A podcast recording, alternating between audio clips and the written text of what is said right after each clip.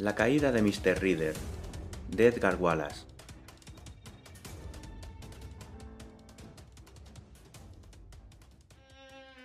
El orador era un hombre de gustos sencillos y poco aficionado a las novelas.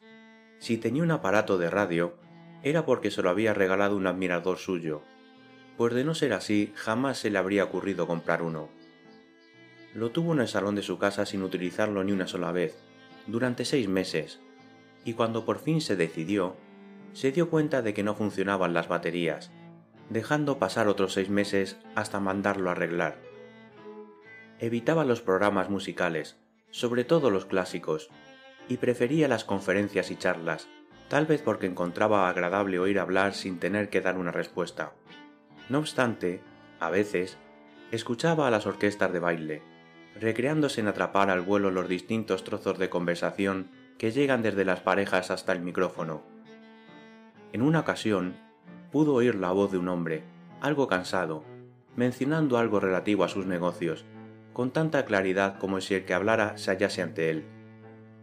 Opino que las cuentas atrasadas nunca deben cancelarse. Yo sé que nos escribió a Glasgow. Después sintió algo confuso, al mismo tiempo que se oía una risa femenina. Precisamente, hoy me di de cara con él en la calle y le dije, Oiga, todavía nos debe usted aquello. Es formidable la memoria que tengo. No lo había visto más que una vez. No, únicamente facilitamos el arsénico a los agentes de ventas. El orador creía ciegamente en la ley de las coincidencias, y por ello no quedó muy sorprendido al leer la palabra arsénico la mañana siguiente, en el primer informe redactado por el jefe de policía de Wessex, referente al caso Feiner. Este informe fue recibido en Scotland Yard con bastante retraso, cuando Miss Feiner estaba ya en la cárcel esperando la vista de la causa. El orador leyó la carta con su tranquilidad habitual. No estoy convencido de que esa mujer sea la culpable, escribía el jefe de policía, que, además de buen amigo del orador, era el más inteligente de los que ostentaban el cargo. Y tampoco creo que mis hombres hayan hecho en esta investigación un papel tan lúcido como hubiera sido de desear. Fui algo torpe no llamando a Scotland Yard desde el primer momento, pero si no es demasiado tarde, le agradecería que viniese usted por aquí a fin de esclarecer varios extremos dudosos. Después de consultar con el comisario, Mr. Reader tomó el tren para Town, donde el jefe de policía le esperaba en la estación. La causa se verá la próxima semana, y me parece difícil obtener más pruebas de las que ya poseemos. Hay bastantes para colgar a esa infeliz, dijo. Una chica muy guapa, Reader. Valía mucho más que su esposo, un semi-inválido regañón, que no hacía más que quejarse desde la mañana hasta la noche. Le aseguro que, a veces, le doy la razón a ella por haberse desembarazado de ese hombre. Feiner, el muerto, había sido un comerciante que se retiró de los negocios poco después de cumplir los 30 años, cuando había ya redondeado una fortuna regular, y diez años más tarde contrajo matrimonio con la joven que ahora se hallaba en la cárcel. Para ella, la vida matrimonial no había resultado precisamente agradable. Sin embargo, la soportó con resignación. Tenía uno o dos amigos, el principal de los cuales era un tal Mr. Alejandro Braid, representante de varios fabricantes de loza y quincalla en la región, al mismo tiempo que agente de negocios. Mr. Braid era muy respetado en Bartown. Figuraba como uno de los iniciadores de la Junta Local para la Reforma de Menores había pronunciado varias conferencias, cantaba en el coro de la iglesia, y en general se le tenía por una de las personas más formales y bondadosas de la localidad. No cabe duda, decía el jefe, que Feiner confiaba en Braid más que en cualquier otro. No tiene nada de extraño, porque Braid es campechano y optimista, y con su charla le hacía olvidar sus padecimientos, contribuyendo de paso a hacer la vida más soportable a Miss Feiner lo trágico es que va a figurar como testigo principal de la acusación. ¿Por qué precisamente como testigo principal? ¿Vio a la culpable envenenar a su víctima?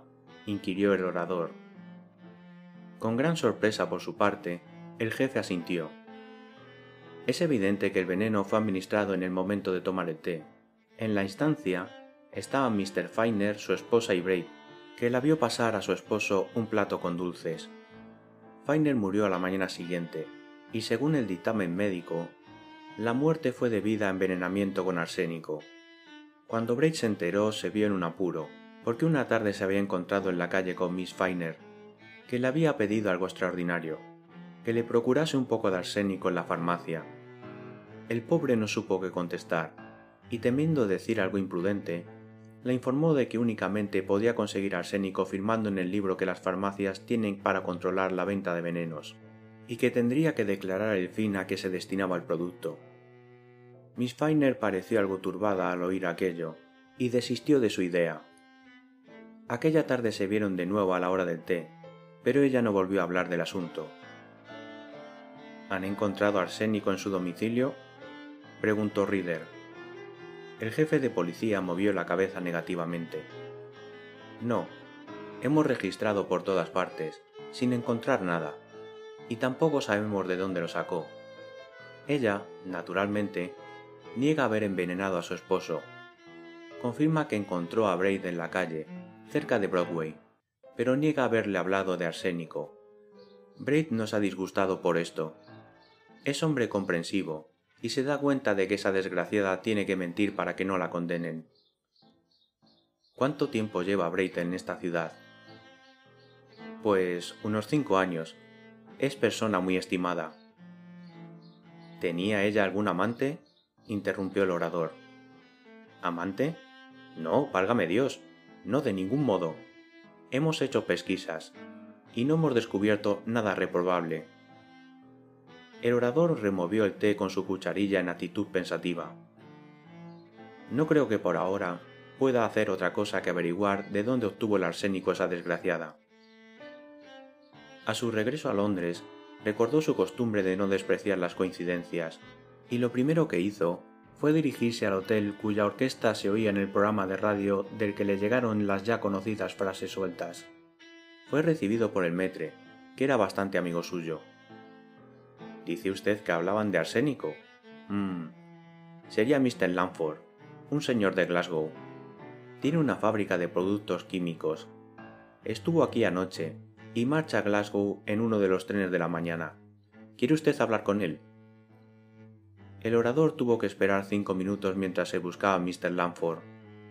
Finalmente le condujeron al teléfono, por el cual habló con dicho señor, que evidentemente se hallaba preparando el equipaje en sus habitaciones. Reconociendo inmediatamente la voz que había oído por la radio, Mr. Reader explicó en pocas palabras el motivo de su llamada. Hombre, es curioso, exclamó Mr. Lanford con marcado acento escocés de modo que me oyó por la radio. A mi esposa le parecerá muy gracioso cuando se lo diga. Sí, en efecto, estaba hablando de arsénico. A propósito, le ruego que no divulgue que mi acompañante era una señora. El orador acogió aquello con una mueca y le aseguró que podía contar con su silencio. Hablaba de un individuo a quien encontré ayer en la calle, continuó Mr. Lanford. Es viajante o agente de compras de una casa importante y vino a Glasgow en una ocasión. Yo acerté a verlo por casualidad. Nos compró una libra de arsénico. Se llamaba... Mmm, verá, se llamaba Grinet. Recuerdo que dijo que tenía su oficina en Bristol, pero se llevó el arsénico sin pagarlo, y ahora, al cabo de los años, le reconocí al verlo por la calle. ¿Y le pagó? No faltaba más, exclamó Mr. Lanford con acento triunfal. Mr. Reader continuó tomando nota de la declaración del fabricante. Más tarde, cuando se hallaba cenando con el comisario, se atrevió a hacerle un ruego. Sí, desde luego, asintió su interlocutor. Puede usted visitar la cárcel. Dando mi nombre, le dejarán entrar. Me imagino que Miss Feiner no sentirá deseo alguno de hablar más de su desgracia, pero tal vez usted pueda convencerla de que nos ayudaría a esclarecer los hechos si nos dijese todo lo que sabe. A las nueve en punto de la mañana siguiente, el orador entraba en la prisión de Weasley y era conducido al departamento de mujeres, donde se le introdujo en un salón de espera. Al poco rato, abrióse una puerta al otro extremo y entró una mujer pálida y de expresión asustada, aunque se adivinaba en su porte cierta distinción y dignidad. Además, poseía una belleza nada corriente. El orador era hombre poco sentimental. Había visto en muchas ocasiones a mujeres de gran atractivo, pero lo cierto es que ésta le causó una profunda impresión, tanto por su belleza como por la terrible situación en que se hallaba. Buenos días, Miss Finer. Soy el inspector Reader, de Scotland Yard, dijo plácidamente. He venido a hablar un poco con usted. Ella cerró los ojos y movió negativamente la cabeza con aire de cansancio. No creo que pueda decirle a usted algo que no haya dicho ya los demás, inspector. El orador dio la vuelta a la mesa y tomó asiento junto a la detenida, haciendo un gesto para indicar al vigilante que podía retirarse al otro extremo del amplio salón. Le diré que me interesa saber, comenzó. ¿De dónde saqué el veneno, tal vez? adivinó ella. No fui yo quien lo puso, ni sé de dónde procedía. Estoy cansada de repetirlo y nadie me cree. Usted tampoco, seguramente. El juicio tendrá lugar la próxima semana. ¿Insiste usted en lo que ya declaró respecto a Mr. Braid? Al oír esto, Miss Finer elevó hacia él su mirada. Jamás dije a Mr. Braid nada acerca de este ni otro veneno. Lo juraré ante el tribunal, aunque no creo que me sirva. Entonces, ¿por qué miente ese hombre? inquirió Mr. Reader. La joven miró al suelo y se encogió de hombros. Eso sí que no lo sé, contestó con voz que casi era un susurro. El orador era un hombre dotado de un instinto prodigioso, y aquella actitud le reveló algo que ella no quería decirle. ¿Es usted muy amiga de Mr. Braid? No, no, contestó ella, titubeando, no muy amiga.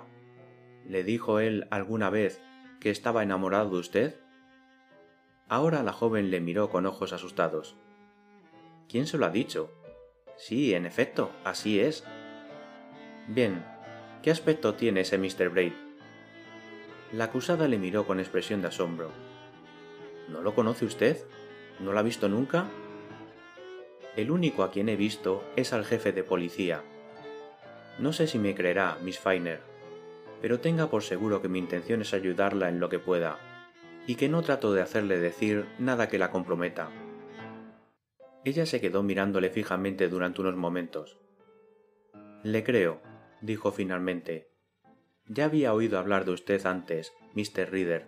Sé que le llaman el orador, añadió, mientras su pálido rostro se iluminaba con una leve sonrisa aunque ahora está usted hablando más de lo que dice la gente. Por muchos esfuerzos que hizo, el orador no pudo disimular su turbación, ni evitar un marcado sonrojo. Es posible que tenga razón, dijo. Y ahora, ¿quiere decirme lo que sabe de Mr. Braid? La joven no tenía mucho que contar. Mr. Braid la había galanteado atrevidamente en dos o tres ocasiones, y le había escrito algunas cartas el orador adivinó que la joven no lo decía todo, que aquellas dos o tres ocasiones habían sido bastante penosas para ella. Y en cuanto a las cartas... ¿Conserva usted alguna? inquirió. Nuevamente titubeó la joven. Le diré. Las guardé, porque aunque representaban un motivo de preocupación, tenía interés en conservarlas, por si acaso. Comprenda lo que quiero decirle. Mi marido tenía en Mr. Braid una confianza sin límites, hasta que un día tuve un susto horroroso. Las había guardado en un cofrecito que cerré con llave, y seguramente, un día que salí de casa, mi marido debió de abrirlo y apoderarse de las cartas. Lo cierto es que desaparecieron de allí. No comprendo por qué se le ocurrió abrir el cofre. No había guardado nunca en él más que papel de cartas y sobres. ¿No le habló nunca de esas cartas a su marido? Miss Feiner negó con la cabeza. Tal vez fuera alguna de las criadas, rumió el detective. ¿Está usted segura de que se las robaron? ¿De que no las tiene en el cofre? Completamente. Creo que el cofre está ahora en poder de la policía. ¿Qué aspecto tiene ese Braid? inquirió el orador. Como amigo es bastante simpático, aparte, naturalmente, de sus atrevimientos conmigo. Y, después de todo, tampoco se le puede reprochar a un hombre que se enamore de una mujer si verdaderamente era amor lo que sentía por mí. No es mal parecido, rubio, con ojos azules. Ya le verá usted por ahí.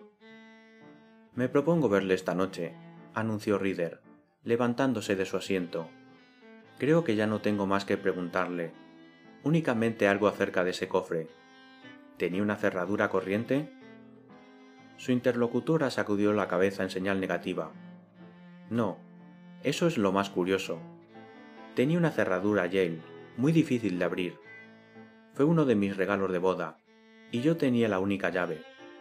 Guardaba allí varias cosas además de las cartas, y sin embargo, éstas habían desaparecido. ¿Por qué guardaba usted en él los papeles de cartas y los sobres? preguntó el orador. La presunta envenenadora se puso roja como una amapola. A mi esposo le desagradaba verme escribir cartas, confesó, y decía que era un gasto inútil. Tenía costumbre de contar las hojas de papel y los sobres en su escritorio, y si veía que faltaba alguna pedía explicaciones. Parece ridículo, ¿verdad? A causa de esa rareza suya, me veía obligado a comprar papel y sobres sin que lo supiese. Mi esposo también se sentía celoso de todo lo que recordase mis antiguas amistades, y yo insistía en seguir escribiendo a las amigas con quienes estuve en el colegio. Usted mismo podrá comprobar la verdad de lo que digo. ¿Por qué no informó a la policía respecto a las insinuaciones amorosas de Mr. Braid tan pronto como la detuvieron? La joven viuda se estremeció visiblemente. ¿De qué me habría servido? dijo. Cuando salió de la prisión, el orador era otro hombre. No era la primera vez que defendía a un acusado, pero jamás se había sentido tan convencido de la inocencia de una persona a quien todos creían culpable. Aquella noche se vio con Mr. Braid y le contó parte de lo que había hablado con Miss Finer. Su interlocutor le escuchó atentamente, con expresión de indefinible tristeza. Ojalá no le hubiera encontrado aquel día, dijo. Fue la maldita casualidad la que me hizo pasar por las calles del centro y ver a esa infeliz cerca de la farmacia. Aprecio mucho a esa pobre señora. ¿Qué quiere usted decir con eso de aprecio? ¿Que está enamorado de ella? preguntó Rider sin andarse por las ramas. Mr. Bray se sonrojó como una colegiala. No sé por qué me pregunta eso, dijo con acento altivo. La aprecio, simplemente. Es simpática. Apreciaba más aún a su marido. Eso es todo. ¿Le ha escrito usted alguna vez? ¿Se lo ha dicho ella? preguntó sonriendo. Sí, es así. No serviría de nada que yo lo negase. Le he escrito esquelitas alguna que otra ocasión, para avisarle que iría a pasar la tarde jugando a las cartas con su esposo, pero nada más. ¿Va usted a insinuar que escribí otra clase de cartas? No insinuó nada. Estoy interrogándole, dijo el orador con el tono más brusco que era capaz de emplear. La entrevista tenía lugar en la oficina del jefe de policía a altas horas de la noche, y cuando Braid se hubo marchado, el jefe se dirigió a Reader con aire de reproche. No debe usted tratar así a Braid. Es una bellísima persona, incapaz de hacerle daño a nadie. ¿Qué opina usted de ella? De Miss Finer, que es una mujer admirable. El jefe pensó que un hombre que ya había cumplido los 50 años y que aún estaba soltero no debía considerar a una persona acusada de asesinato como orador consideraba a aquella mujer. A la mañana siguiente, el detective seguía tareado con sus investigaciones. Pronto surgieron los resultados. El joven que le servía de ayudante llegó con algunas noticias de interés. El muchacho que trabajaba como ordenanza en la oficina de Braid ha sido despedido. He estado hablando con él, y parece un chico inteligente. Odio a los chicos inteligentes. Prefiero a los que no sobresalen en nada, gruñó el orador. No obstante, la inteligencia de aquel chico quedó demostrada sin lugar a dudas, cuando a las diez de la noche fue al domicilio del ayudante de Mr. Reader con un libro de apuntes bajo el brazo. Al día siguiente, el orador hizo tres visitas al pueblo vecino, desde donde podía telefonear sin despertar la curiosidad de las telefonistas Celebró varias conferencias con la localidad de St. Helens, en Lancashire. Habló también con el cura de un pueblo de Somerset, y cuando llegó la noche, solo quedaba por descifrar el problema del cofre. Carece de interés, dijo el jefe de policía, que lo tenía en su poder. Su dueña nos dio la llave. Dentro no hay nada que valga la pena. ¿Contiene todavía el papel de cartas? Supongo que sí, contestó el jefe algo sorprendido. Dos minutos más tarde, El orador tenía ante él, sobre la mesa, el cofre de referencia, que abrió acto seguido. En el fondo se veían hojas de papel de cartas de diferentes colores y tamaños, con media docena de sobres. ¿Por qué compraría tantas clases diferentes de papel? murmuró el orador. Sacó las hojas y las distribuyó sobre la mesa, clasificándolas según el tamaño. ¿Y por qué guardaba un papel tan descolorido? preguntóse otra vez. Mire, jefe, si no le importa, me llevaré todo esto a Londres mañana. Pienso regresar el domingo. Y ahora, antes de irme, quisiera ver otra vez a la detenida. Su entrevista con ella fue algo curiosa. Cuando la viuda entró en la estancia, lo hizo con paso firme y mirada brillante. Notábase en su porte cierto aire decidido, del que había carecido en la anterior ocasión.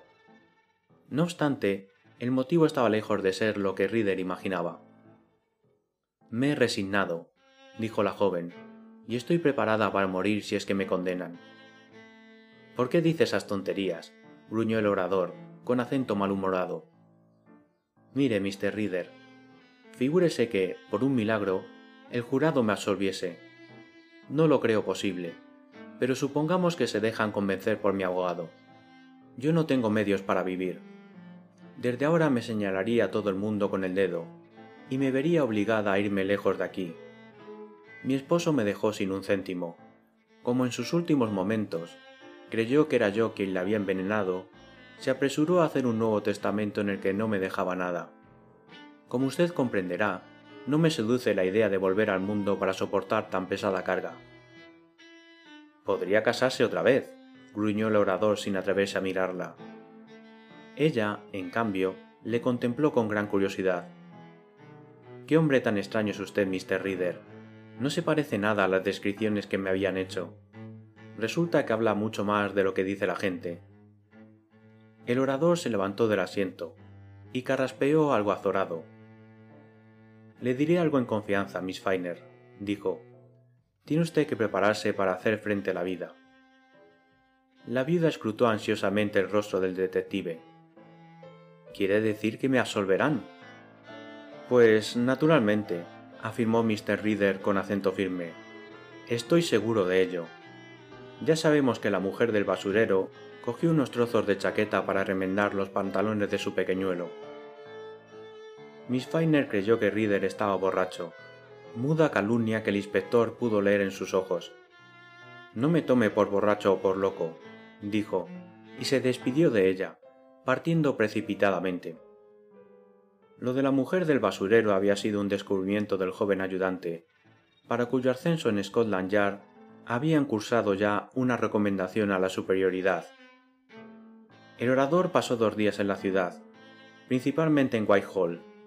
Regresó a Burtown, en el tren de las seis, y el jefe de policía le esperaba en la estación. Hemos pedido a Mr. Braid que venga a mi oficina, anunció a Reader con cierta sequedad en el tono. Era evidente que comenzaba a arrepentirse de haber solicitado la ayuda de Scotland Yard. Y no olvide, Mr. Reader, que debe usted procurar no ofender a ese caballero. Nos ha prestado su colaboración, facilitándonos toda la información que ha podido. No sé si tendré que ofenderle o no, dijo el orador, pero en cambio he descubierto lo que le interesaba a usted, jefe, y debía usted estar satisfecho. ¿Cómo? ¿Descubrió usted la procedencia del veneno?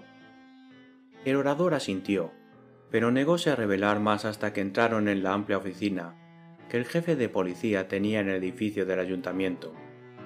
Cuando llegaron, vieron allí a otros dos detectives en compañía de Mr. Braid, el cual se levantó de su asiento, saludando a Reader con aire sonriente. Pero el inspector no hizo caso alguno de la mano que se le ofrecía. ¿Cuánto tiempo hace que vive usted en esta ciudad, Mr. Braid? le preguntó apoyándose en la repisa de la chimenea. Cinco años, contestó el interpelado, un poco sorprendido. ¿Dónde había vivido usted antes? Mr. Bray pasó a informarle sobre aquel extremo. ¿Era usted también agente de negocios allí? Su interlocutor se limitó a sentir inclinando la cabeza. ¿Le sorprendió a usted mucho el que Miss Feiner le pidiese que le procurase arsénico? Naturalmente, contestó Mr. Braid. no ha traficado nunca con arsénico, ¿verdad? No, desde luego, afirmó Braid secamente. ¿Nunca compró usted arsénico a un almacenista? Le pregunto eso porque sé que el mismo día en que Mr. Fine se sintió indispuesto por haber tomado el veneno, recibió usted un paquete por correo certificado. En sus libros lo anotó como si se tratase de productos químicos, pero yo conozco la casa de San en que se lo envió. Braith asintió con gran sangre fría. Sí, ahora recuerdo. Compré una libra, o media libra, no estoy seguro, y lo remití el mismo día a un cliente de Shanghái. ¿Recuerda usted el nombre de ese cliente? No, ahora mismo no me acuerdo. ¿Conserva el recibo del envío certificado a Shanghái? Advirtióse en Mr. Braid una breve vacilación. No lo envié por correo certificado, dijo. ¿Y por qué no? saltó el orador vivamente. Usted pidió que se lo enviasen certificado desde San Helens, que no está lejos. ¿Cómo es que luego lo remitió sin certificar nada menos que a la China? A esto no hubo respuesta alguna del interrogado. ¿A qué hora lo depositó en correos? Alrededor de la una, fue la incauta respuesta, que casi hizo al orador abalanzarse impacientemente hacia Braid. ¿Diez minutos antes de separarse de Miss Finer en la calle? ¿Lo llevaba usted entonces en el bolsillo? Braid pasó de rojo escarlata a una palidez cadavérica. Le advierto que no tengo por qué contestar a esas preguntas. Contestará usted a todas las que yo quiera hacerle, le cortó el orador. No fue usted a correos inmediatamente, ¿verdad? No, lo deposité aquella noche, dijo Braid agriamente. Y por lo tanto, lo llevaba usted en el bolsillo cuando estuvo en casa de los Finer tomando el té, ¿no? Yo le diré lo que pasó. Cuando usted volvió a su casa, ya llevaba el paquete roto dentro del bolsillo, roto por haber sacado arsénico de él. Y el día siguiente, quemó usted su chaqueta para evitar sospechas, pero no tuvo suerte. El basurero de su distrito guardó varios trozos del bolsillo que no habían ardido y que están impregnados de arsénico. ¿No lo sabía? El acusado se dejó caer en un sillón como abrumado por el peso de los argumentos del inspector. Y ahora le diré algo más. Hace cinco años compró usted el arsénico a una casa de Glasgow, y no lo pagó hasta hace unos días, cuando el director de la casa vendedora le vio en la calle. Ese señor está dispuesto a venir a identificarlo. En aquella ocasión, el arsénico le fue remitido a la ciudad donde vivía usted entonces. También tenía usted allí una agencia de negocios. ¿Lo envió también a China? El acusado no contestó a nada de aquello. Y tres días después murió su primera esposa. Ahora Braid se levantó, lanzando un rugido de cólera. ¿Qué trata usted de insinuar? barbotó. ¿Por qué iba yo a querer matar a Feiner, mi mejor amigo? Porque estaba enamorado de su mujer, a quien le escribía cartas proponiéndole que se fugase con usted. Tendrá que probarlo enseñándonos esas cartas, Naturalmente, las enseñaré, no se apure. Miss Feiner guardaba tres en un cofrecito, y creyó que habían desaparecido, cuando en realidad lo que había ocurrido era que la tinta se había descolorido. El hombre que escribe cartas de amor con tinta invisible merece todavía más la horca que le espera a usted. No le dejen escapar. El jefe de policía se precipitó hacia la puerta, a fin de interceptar el paso al fugitivo. Por un momento Braid se quedó en actitud indecisa, y luego, antes de que el orador pudiese evitarlo, metió una mano en el bolsillo. Brilló un fogonazo y retumbó un disparo, y el criminal cayó inerte al suelo. La vista de la causa de Miss Feiner por la muerte de su esposo tuvo muy poca duración. Una vez terminada, el orador condujo a la viuda a Londres en su automóvil de dos plazas, y en todo el trayecto no habló más que una sola vez, Ello ocurrió cuando detuvo el coche en una curva del camino, desde donde se domina el paisaje maravilloso de un valle, por el que un río desliza sus plácidas aguas. En aquel lugar fue donde el inspector, contra su costumbre, habló por los codos. Su esposa, la exacusada de asesinato, complacíase a menudo en recordarle aquel comienzo de su caída.